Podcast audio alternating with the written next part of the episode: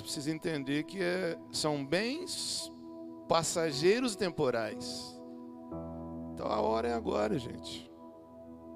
Tá, tô falando sobre liderança esse mês aí. Não tem jeito não, meu irmão. Né, a gente tenta protelar, a gente tenta. É, não tem jeito. A gente visualiza as coisas de Deus assim, vem uma força na vida da gente. Porque Deus conta conosco. A salvação do mundo não está na mão dos anjos. A salvação do mundo não está na mão da teologia. Eu vou pregar, vou fazer curso, vou fazer é, curso, curso. Sabe? A Bíblia é recheada de, de passagens de pessoas simples, de pessoas que não era nem convidada para ir na sinagoga, não fazia nem parte do sinédrio, não tinha nem carteirinha de religioso, mas teve um encontro real com Jesus e mudou a vida de pessoas. Então a dinâmica da, da salvação é essa. A igreja, a liderança da igreja passada, ela errou muito isso, porque ela profissionalizou as pessoas do altar. E a igreja começou quase que a adorar pregador. Né? Quem tem um tempo aí de assembleia como nós, é, nós vimos isso. Proibiu tudo, não podia nem usar a calça jeans, né? não, não podia tudo, não podia nada. E depois nós nos enchemos tanto de conhecimento, né? porque o conhecimento real ele não vem da letra, ele vem do Espírito, e nós ficamos criticando. Só ficamos criticando e as almas morrendo sem salvação. Então nós temos sim que estudar muito, temos que crescer na graça e no conhecimento, mas você tem que entender que o maior propósito que existe para se ter uma igreja é a salvação dos perdidos. É, é, por isso que essa igreja cresce, não é porque tem um bom pastor, não, é porque tem um Deus que está podendo fazer aquilo que ele falou. E nós conseguimos mudar algumas coisas aqui e centralizar tudo para a honra e glória de Deus. Nós tiramos as cadeiras daqui, porque a cadeira que tinha aqui antigamente, um monte de cadeira, era do meio era importante, que era do pastor. Eu falei, não, eu não sou o mais importante. O mais importante aqui não sai na, na, na live. O mais importante aqui não sai na foto. O mais importante aqui é Jesus. Por isso nós fizemos essa mudança. Por isso nós fizemos essas mexidas. Ah, esses caras não são crentes, não, pastor. Usa a calça mostrando a canela. Sou crente. nós somos crentes. É que nós ficamos tão assim com medo que nós vimos tanta gente de ternão e de gravata, mas com o coração tão podre que nós falamos assim, vamos mudar isso aí, nós vamos ser crentes de verdade. Nós não vamos ter medo de roupa, não. O que importa, Deus, desde o Velho Testamento, ele já estava revelando a Samuel: Ei, Samuel, está querendo escolher gente para fazer a minha obra através da aparência? Pois eu, Senhor, não escolho o homem por roupa nem por aparência. Eu, Senhor, olho para dentro do homem, eu olho para o coração. É, é claro que você tem que né? Não pode ser escandaloso, sensual. Mas nós podemos ser bonito, pô. Agora, o mais importante, gente, é aquilo que está lá dentro. É aquilo que está lá dentro. Então nós começamos a fazer igreja assim. Vamos ler a palavra de Deus. Segundo Crônicas, capítulo 29, versículo 36 diz assim: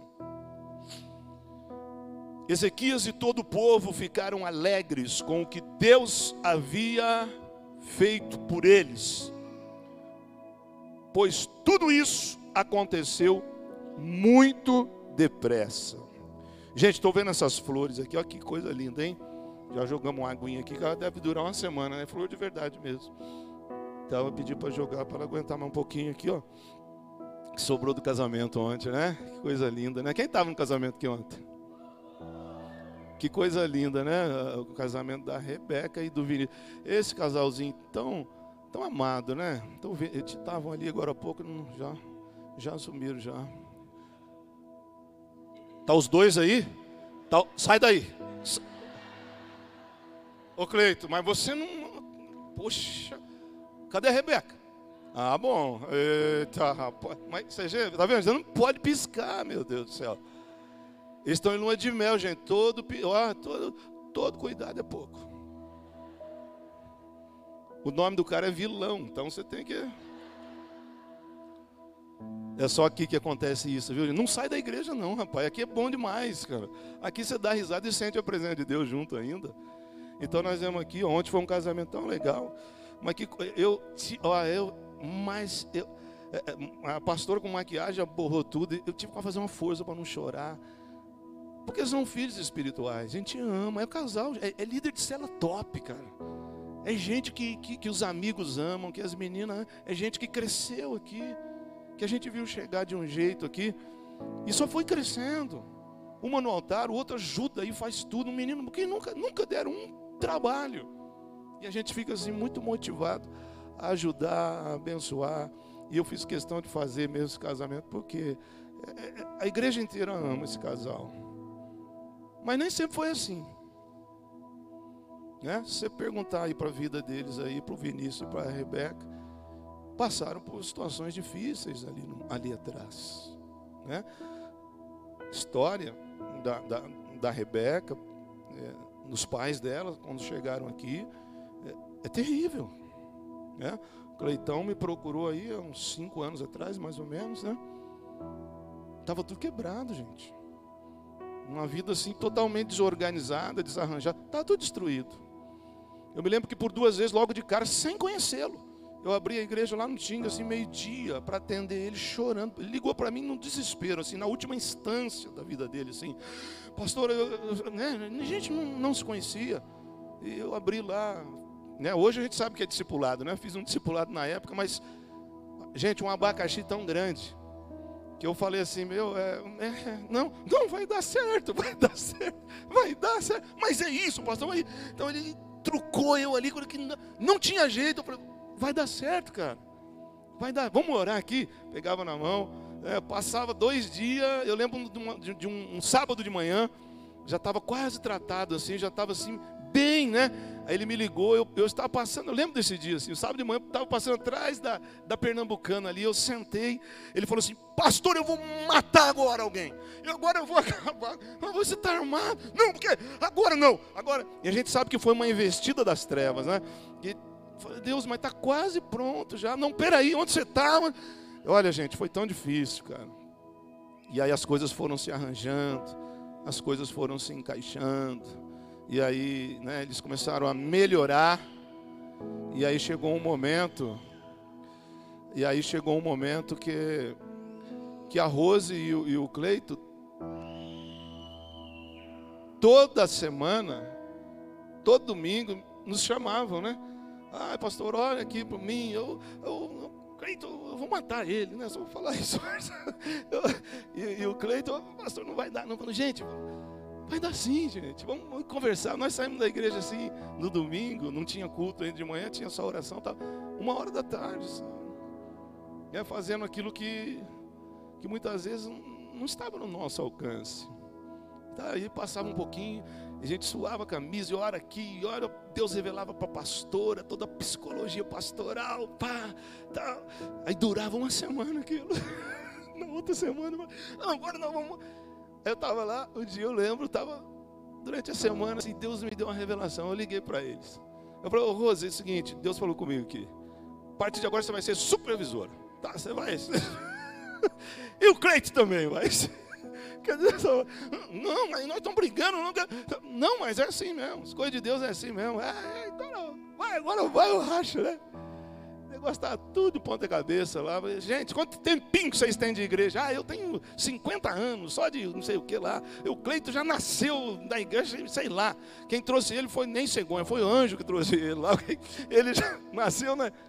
Vocês não acham que está na hora de ajudar os outros? Vocês ficarem brigando. E aí eles falaram assim: Amém, pastor. Né? A Rose subiu um monte sete vezes para ver se era verdade, né? Foi orar e tal. Mas, é, irmão, o senhor está falando, né? Eu, então eu vou ver lá, né? Tal. E depois, gente, que eles assumiram, o problema continuou do mesmo jeito. Mas eles se tornaram fortes. A família foi toda abençoada. E a história, e talvez até você que está chegando aqui agora, que vê eles também como um casal tão querido, não sabe o que eles passaram aqui. Sabe por quê? Porque as coisas de Deus são assim. Porque as coisas de Deus, muitas vezes, a gente leva, ou então é levado para uma situação tão difícil, que com as nossas próprias forças a gente não consegue resolver. E só existe uma saída, mas glória a Deus que ainda tem uma saída. E essa saída, quando ela é posta por Deus, ela, ela vai de encontro, assim, a tudo o contrário do que a gente pensa. Né? Porque a gente quer que os problemas sejam resolvidos. E Deus ele fala assim: faz alguma coisa para mim. Toma uma atitude que eu posso resolver cada problema desse. Esse texto fala exatamente sobre isso. Esse rei Ezequias, ele vai assumir agora o reinado, ele vai assumir o trono. O império, o reino, está de ponta cabeça. Está tudo desorganizado. Esse rei, ele é bisneto de um rei chamado Uzias. E quem conhece a história do rei Uzias, sabe que foi um rei que começou bem e acabou mal. Porque ele achou que o cargo que ele tinha pudesse dar a ele a oportunidade de fazer coisas que não eram da alçada dele. Tipo assim, a pessoa que é líder, ela acha que porque ela tem um título de líder, que ela tem privilégios ou ela tem alguma autoridade no mundo espiritual. Isso não, isso não tem nada a ver. Não é porque alguém tem uma carteirinha de pastor que tem autoridade. Não é o, o, título que faz o líder, é o líder que faz o líder. É o líder que faz a posição. Né? Então esse rei, porque ele era rei, ele falou: eu vou, eu vou entrar e vou fazer um serviço do sacerdote. Aí Deus, pá, começou bem, acabou ruim. O rei que assumiu após ele, que foi o rei Jotão, foi um rei crente. Foi um rei que elevou a nação de Israel a um momento maravilhoso. Foi um rei que levou a nação a ser abençoada. Aí ele morre, aí vem o outro rei que vai ser o pai de Ezequias, que é o rei Acás. Aí você pensa em tudo que alguém pode fazer de ruim esse rei faz. Olha, gente, ele só fez coisa que não podia. Para você ter uma ideia, esse rei ele fechou a porta do templo. É como se a gente chegasse aqui e falasse: não, ninguém vai ter culto mais não. Não, não pode fechar, acabou o culto, não tem mais. Ah, nós queremos adorar, nós queremos louvar, nós queremos ouvir. Não, não tem. Ele fechou a porta do templo. Ele pegou os objetos do templo e colocou nos altares pagãos. É como se a gente pegasse coisas aqui que são tudo consagrado aqui, os instrumentos, o microfone, tudo aqui a gente joga óleo, é consagrado, é orado, para usar para a finalidade das coisas de Deus. E nós vamos levar lá para outra religião lá. E falou assim: ah, pode jogar um, um sangue em cima, uma pólvora qualquer aí. Tá. E ele fez isso. Esse rei ele fez tanta coisa errada que em cada esquina de Jerusalém tinha um altar pagão. Esse rei ele fez coisas tão terríveis que ele sacrificou os próprios filhos dele. Os reis tinham muitos filhos e ele pegou alguns dos filhos dele. Olha isso, gente. E matou. Ele foi num culto a um deus pagão que exigia sacrifício humano. Então, olha que esse cara atraiu para a nação de Israel. E aí, quando um rei agia desse jeito, toda a nação sofria. A agricultura não dava. Os animais morriam doentes. Não havia paz as enfermidades e as guerras assolavam a nação. Ele, ele acendeu incenso dentro do templo. É como se a gente colocasse uma estátua aqui e, e, falasse, agora esse aqui que é Deus agora. Aqui você tem que, que acender uma vela, você tem que fazer um negócio. Então esse rei, ele fez tudo errado. Ele quebrou todo o mandamento de Deus. E a consequência disso, problema. Teve um momento que ele foi atacado pelos edomitas num flanco, pelos filisteus do outro lado, por Israel acima, e aí ele foi pedir socorro para o rei da Síria, né? Senaqueribe, que foi um dos reis mais cruéis, inimigo mortal do povo de Deus. E aí esse rei fala assim para ele: Ah, eu posso te ajudar, mas tem que pagar. Então me dá o ouro e me dá a prata. Aí ele vai lá nos tesouros de Israel, dentro do templo também, e pega todas as coisas de valor, e pega e pesa, e dá todo o ouro e toda a prata ao rei da Síria. E fala assim: agora você ajuda eu contra os inimigos. Aí esse rei fala assim para ele: Eu não vou ajudar você nada, e eu vou guerrear contra você agora, e vou acabar com vocês. Olha só, um, um crente desconcertado, o que, que faz? Só para não pedir perdão só para não se acertar com Deus, só para não dobrar o joelho lá e falar assim: Senhor, eu me arrependo do que eu estou fazendo. o que eu estou fazendo não é certo. Eu vou, eu vou admitir aqui, vou pedir perdão, vou me consertar com tudo, para que o Senhor possa abençoar. Não, não. Aí ele vai lá, não, não, eu vou pagar e vou, eu vou arrumar o socorro. E ficar mais pobre ainda. Aí, para acabar com tudo, quando não tinha mais o que fazer, ele pula e vai em outra nação, na Síria, agora, porque ele ouve falar que os deuses da Síria são fortes. E ele começa a sacrificar, ele começa a fazer coisas assim, é, em religiões pagãs, para socorrer ele. Então, esse cara, esse rei Acas, ele fez tudo errado. E o filho dele, que é o rei Ezequias, que nós estamos falando, foi criado nesse meio. Então você imagine o que, que vem na nossa mente. Uma criança que é criada vendo o pai fazer tudo isso, o que, que ele vai fazer quando ele assumir o reino? Poxa, eu vi o meu pai fazer tudo errado, eu não vi o meu pai dar uma direção. O meu pai não me levou para a igreja. Meu pai não me ensinou a Bíblia. Meu pai não me ensinou os mandamentos de Deus. Ele não falou que nós somos herdeiros de Abraão, de Jacó, de Isaac, não. Ele só fez coisa errada. Aí esse rei, é claro, morre, Deus tem que tirar ele de cena. E aí vem o rei Ezequias. E aí, quando ele assume o trono, ele faz tudo contrário. E ele começa a buscar a Deus em primeiro lugar. E Deus começa a mudar todas as coisas. Sabe que nessa hora vem uma vem uma assim uma pergunta na minha mente. Como é que pode?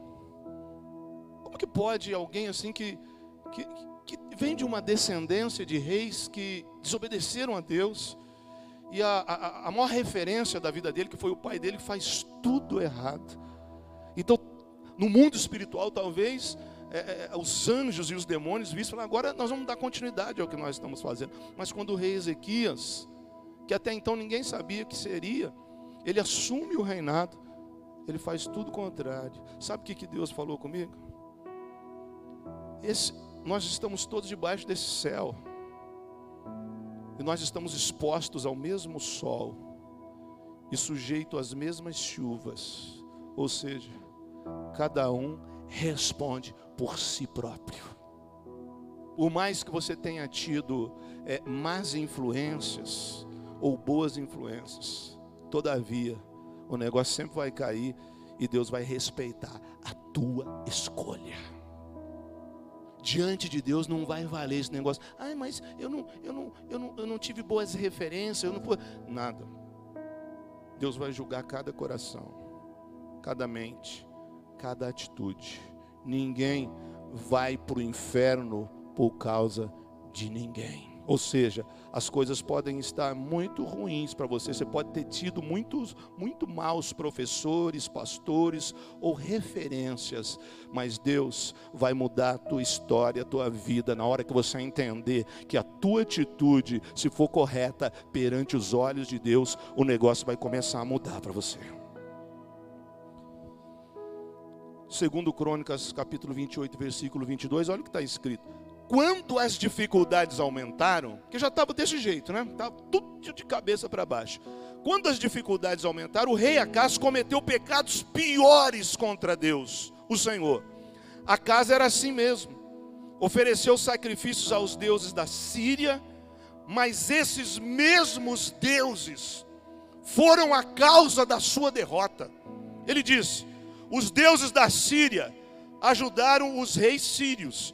Portanto, Vou lhes oferecer sacrifícios, e eles me ajudarão também. Olha agora, mas eles trouxeram desgraça para o rei e para todo o país. Olha isso, gente. Você está achando que isso aqui é uma coisa lá do, do, do mundo passado? Esse negócio acontece hoje. Olha que culto gostoso. Olha que louvor maravilhoso. Olha que palavra boa de direção para a tua vida. Te motivando a ser alguém, te motivando a ser abençoado. Mas às vezes as pessoas preferem coisas piores. Às vezes as pessoas preferem buscar outras coisas onde Deus não está. Nós dificultamos muitas vezes as coisas para nós quando Deus já facilitou há muito tempo. Poxa, não seria mais fácil esse cara, ele está na frente do templo. Nós temos uma igreja no centro de Caraguá. Aqui, e temos igrejas em todos os bairros. Naquele dia vai ser muito triste, gente. A pessoa indo para o inferno e uma igreja do lado da casa dela. A pessoa indo para o inferno porque só quis trabalhar, ganhar dinheiro, só quis ser cidadão. E esqueceu que antes de ser cidadão, Deus foi quem deu a vida e tem um planejamento especial e particular para aquela pessoa. Então não vamos cair nesse erro, não. Sabe, às vezes, eu, eu vou confessar, às vezes eu fico assim, puxa vida, mas eu tô, eu estou falando só de líder, eu estou falando só isso, só isso. Eu tento relaxar. Eu falo, vou falar de bênção hoje, Deus, deixa eu, deixa eu dar um carro por lá, deixa eu jogar uma chave lá para cima. Mas o que vem, gente, o que vem é só palavra de motivação. É como se, se o cronômetro de Deus já tivesse assim um, centi, um, um segundo para tudo acabar. E as palavras que vêm, e a sensação que vem de, de Deus para a minha vida, e acredito que para quem está liderando também algo, é só isso. Porque não tem outra coisa a fazer. Cara. Toda a palavra de Deus está falando sobre isso. Se nós não levantarmos e pôr a mão no arado e seguir em frente naquilo que Deus tem para realizar na terra, pouco importa as coisas que nós consertarmos na nossa vida, o efeito é muito pequeno.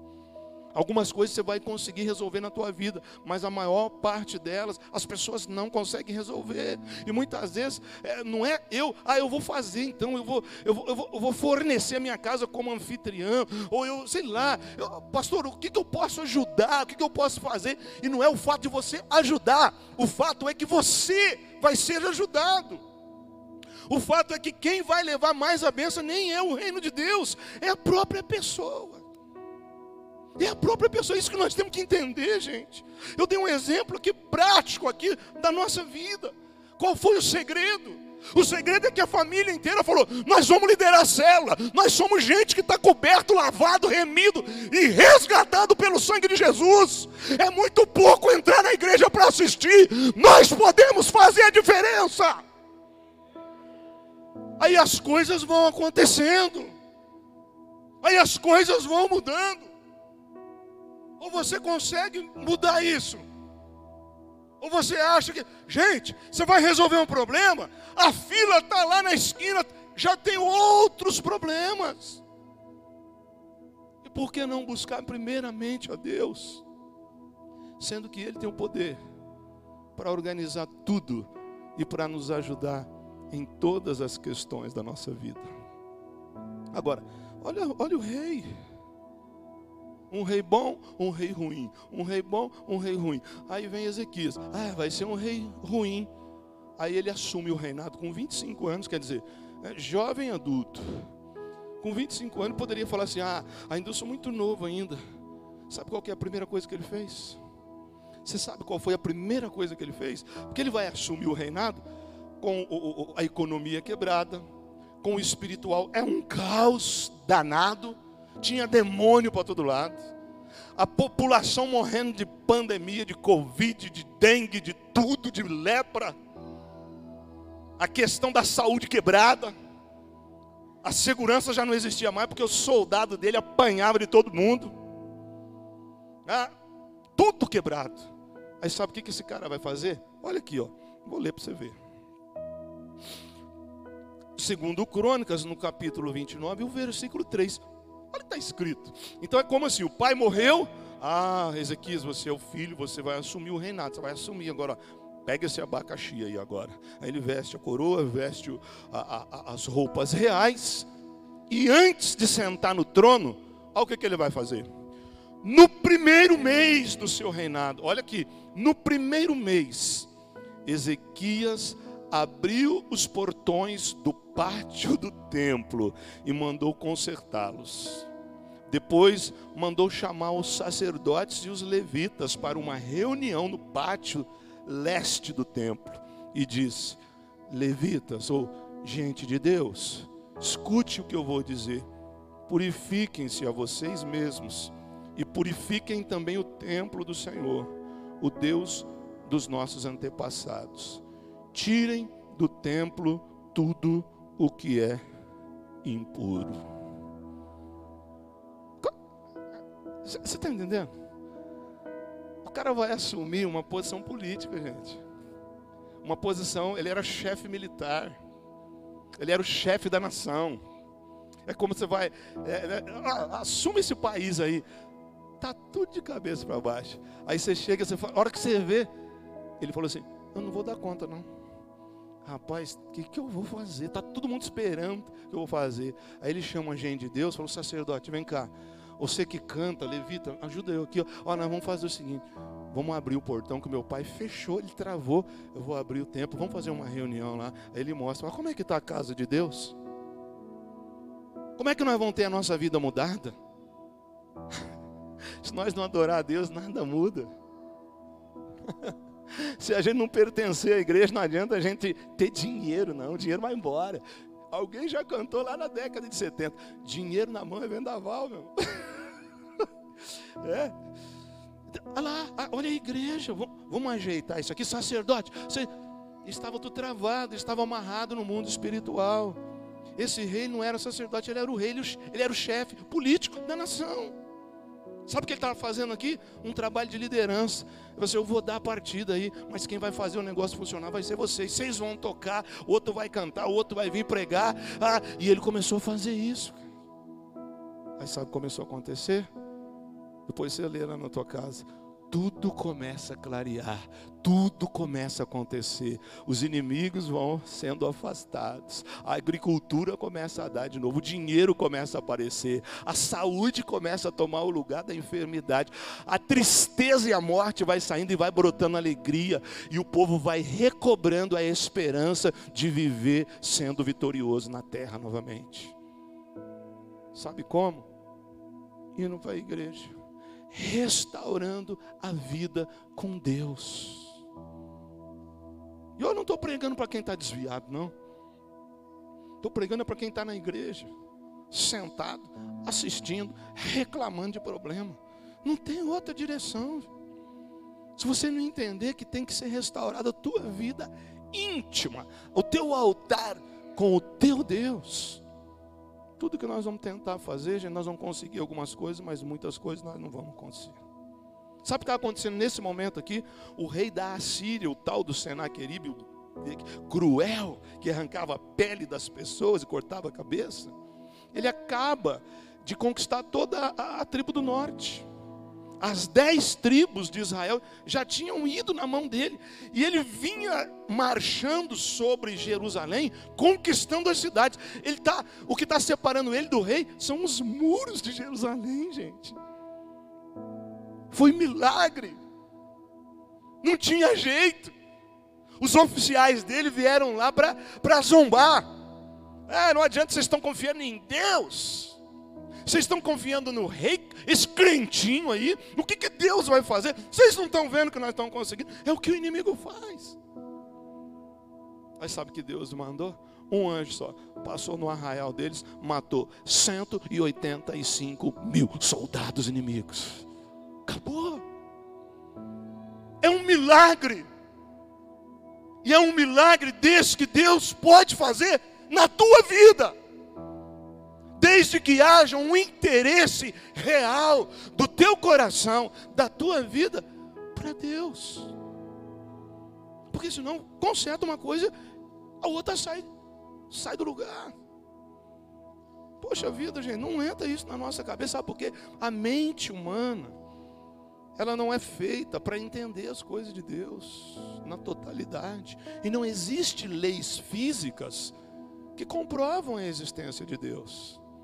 É por isso que fala, a tua Bíblia fala que o, que o servo de Deus, que o homem de Deus, que a mulher de Deus, viverá pela pela fé. Quer dizer, fé é o quê? Não tem cheiro, não tem cor, não tem aparência. É simplesmente falar assim, ó, estou assumindo esse abacaxi aqui. Não dou conta.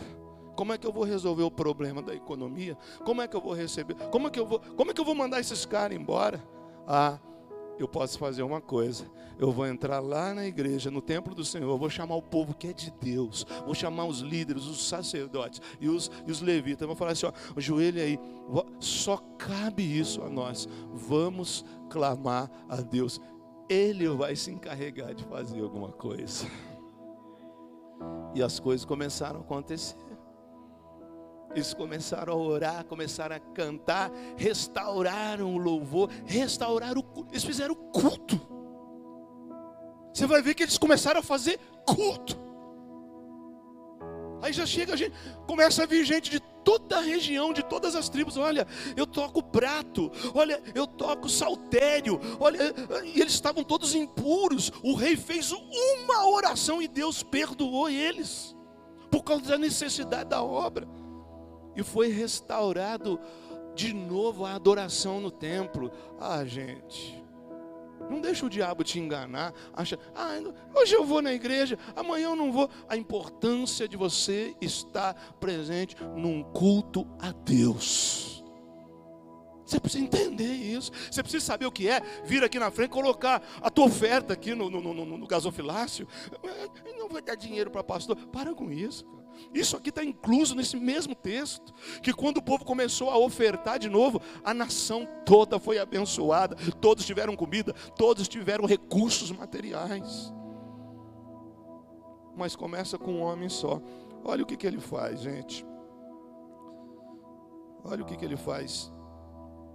Segundo Crônicas 29 e 20 está escrito assim: ó. No dia seguinte, Ezequias se levantou bem cedo mandou chamar as autoridades de Jerusalém agora.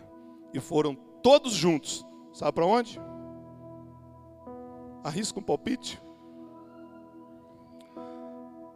No dia seguinte, ele fez a primeira reunião, tá, tá, organizou as coisas. No outro dia, não parou não. Se levantou bem cedo. Está escrito desse jeito, se levantou bem cedo. Mandou chamar todas as autoridades de Jerusalém. Foram todos juntos para o templo. E aqui sabe o que começa a acontecer? Ele resolve o pacote econômico da nação. Não tinha dinheiro, o pai dele tinha dado os valores e os tesouros para o inimigo, agora começa a aparecer as coisas de novo aqui. E eles vão ser novamente uma nação forte e poderosa, conforme a promessa que Deus faz para todo o povo dele. Você não precisa fazer mágica, não. É só você fazer o que é simples. Tá cansado? Vem pro culto. tá chovendo friozinho? Vem pro culto que vai esquentar aqui. Tá afastado? Volta hoje, porque longe de Deus você não vai conseguir nada. O diabo inventou a igreja dos desigrejados aí pula fora desse barco aí que vai furar, que vai, que vai afundar, fica firme na igreja. Ah, não sei quem não gosta de mim, mas você ama ele, você abençoa ele, mas fica na igreja, porque culto ainda é, tem valor no mundo espiritual. Fazendo, cara, o, o cara acertou Israel inteiro. Não precisou dar dinheiro para o rei do Egito, não precisou contratar soldado, mercenário. Eles, ajoelhou no templo, gritou. Quando o rei Senaquerib mandou carta para ele, falou: Você está pensando que você vai escapar? Você não vai escapar, não. Ele pega as cartas e faz assim: ó, Olha aqui, Senhor, o que, que o inimigo está dizendo. Olha aqui, eu não posso fazer nada, mas tu és o Deus aqui da minha vida, tu és o Deus de Israel. E Deus manda falar para ele assim: ó, Fica tranquilo você apertou o botão certo. Eles não vão atirar nenhuma flecha em Jerusalém. Oh. Quando você busca Deus, as maldições são quebradas na tua vida. Quando você busca Deus, os teus vínculos com o pecado são repreendidos e cortados. Você começa a ficar mais forte. Não dá para servir a Deus de longe. Não dá para se dizer de Deus afastado. Não dá para querer ter sorte, sucesso na vida e nem esperança longe de Deus. É bem perto. E te digo mais, viu? Você que está aqui que é líder, você que está aqui que é alguém. Não, eu não sei se você entende isso ou não, mas pelo sangue de Jesus, pela aliança que Cristo fez pela igreja e para a igreja, nós somos alguém no mundo espiritual. Mas você precisa entender isso. Porque a estratégia do diabo muitas vezes é travar o líder, é travar aquele que tem chamado, é travar aquele que é escolhido por Deus para fazer alguma coisa. Porque se uma pessoa dessa entende que ele pode fazer e que ele pode ser alguém, olha, toda a família dele está comprometida a ser abençoada, independente de quem seja. Ah, pastor, eu só fiz bobagem na vida, mas você confia que Deus te perdoou. Pelo sangue de Jesus, não tem pecado que Ele não possa perdoar. Ele transforma você numa nova criatura, te dá um coração novo, põe veste de louvor, põe os seus pés sobre a rocha inabalável, põe cântico novo nos teus lábios. E ainda coloca diante de você uma liderança poderosa, uma linhagem de vitória. Palavra de Deus diz que quando o povo ele entra na terra de Canaã, a primeira cidade que eles conquistam, qual foi? Jericó. E aí tinha uma mulher lá chamada Raabe. E ela vê os crentes, ela fala: "Rapaz, vocês são lá do, do povo do Jeová Jireh, o Deus que provê sim, nós somos, sim, nós estamos aqui espiando a terra, nós estamos aqui porque nós, vocês vão invadir isso aqui? Nós vamos invadir. Meu Deus do céu, mas só vocês. Eu quero saber, eu acredito nesse Deus. Olha isso, gente. Olha isso aqui. Uma mulher que não ia na igreja. Uma, uma mulher que, que talvez nunca, não, não, talvez não foi no culto. Ela morava em Canaã. É só demônio. Era só a religião pagã. O povo de Deus está chegando. Eles estão ali. Eles vão passar o Rio Jordão e vão entrar daqui a pouco na terra de Canaã. E essa mulher, cara, ela olha para os crentes, né? Eu acho que tem assim uns três ali, assim, um neguitinho, o outro pá, tá, né, ali, é, mas exalando a glória de Deus. E ela fala: estou sentindo uma coisa diferente nos vocês. Eu acredito que se vocês começar a cantar e tocar, eu posso ser curado, eu posso ser liberto, e alguma coisa pode acontecer. Ela viu na vida dos crentes. Aí ela falou assim: eu ouvi falar o que vocês fizeram com o Egito. Já fazia 40 anos. E eu creio no poder desse Deus. Dá para você dar uma chance para mim, por favor? Uma prostituta. Ah, você acredita? Eu acredito. Você dá uma chance para mim. Mas, né, alguém pode, né, a tradição vai falar assim: você não pode a tua vida não pode, você já está reprovado. Ele falou: não dá. Você acredita mesmo? Então põe uma, uma, uma fitinha vermelha aí na janela, que amanhã nós vamos invadir tudo isso aqui. Nós vamos quebrar tudo. Josué está com a espada na boca.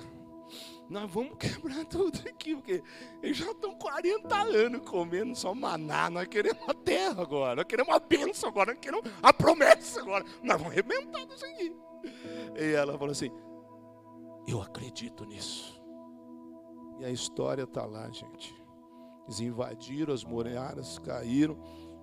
Jericó foi tomada, morreu todo mundo. Só salvou uma casa. Sabe por quê? Porque ela falou assim: Eu acredito nesse Deus aqui. Uma prostituta. E toda a família dela entrou na benção. Aí eu fico imaginando que gente chega na igreja e fica, amanhã meu irmão está na droga, minha mãe está desviada, meu pai não quer saber de. Por que você não toma uma atitude igual Rabi? E ao invés de pegar uma fitinha vermelha, entra debaixo do sangue de Jesus Cristo. E entende que você tomar uma atitude toda a tua casa está comprometida a ser abençoada.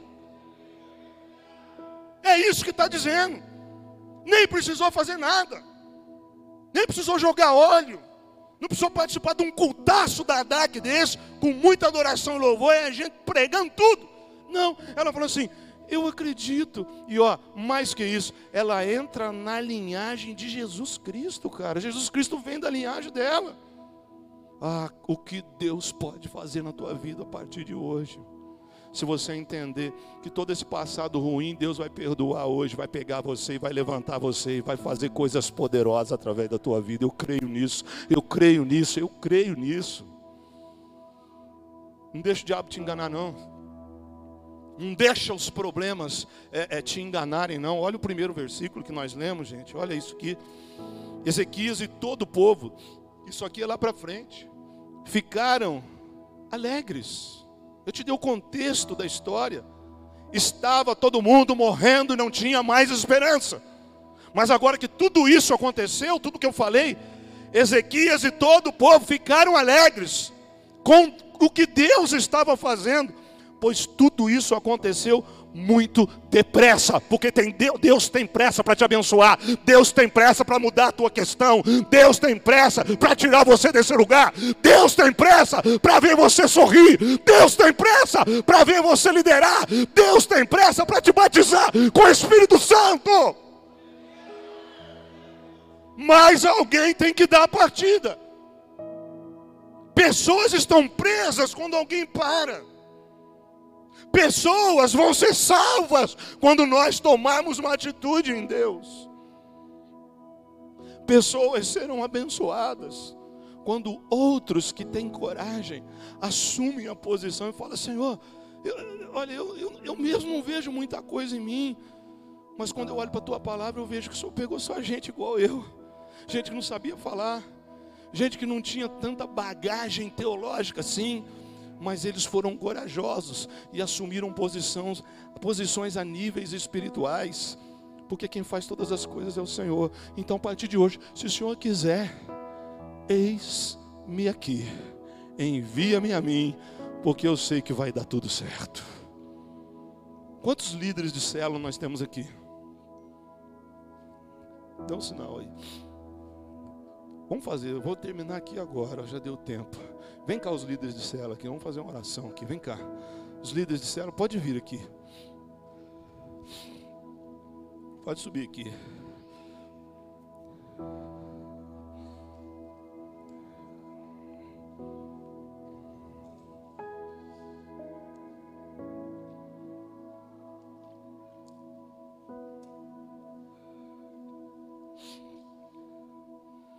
Pode vir bem rapidinho.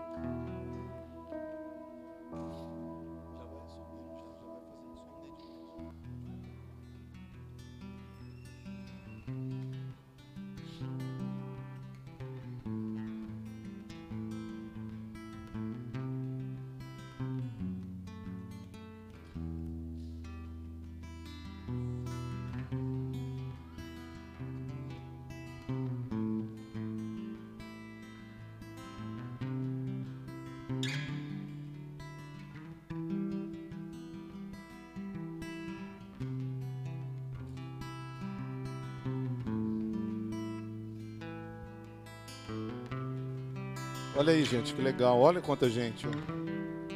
Hum, e eu gosto muito de honrar líder aqui. Porque isso é bíblico, né?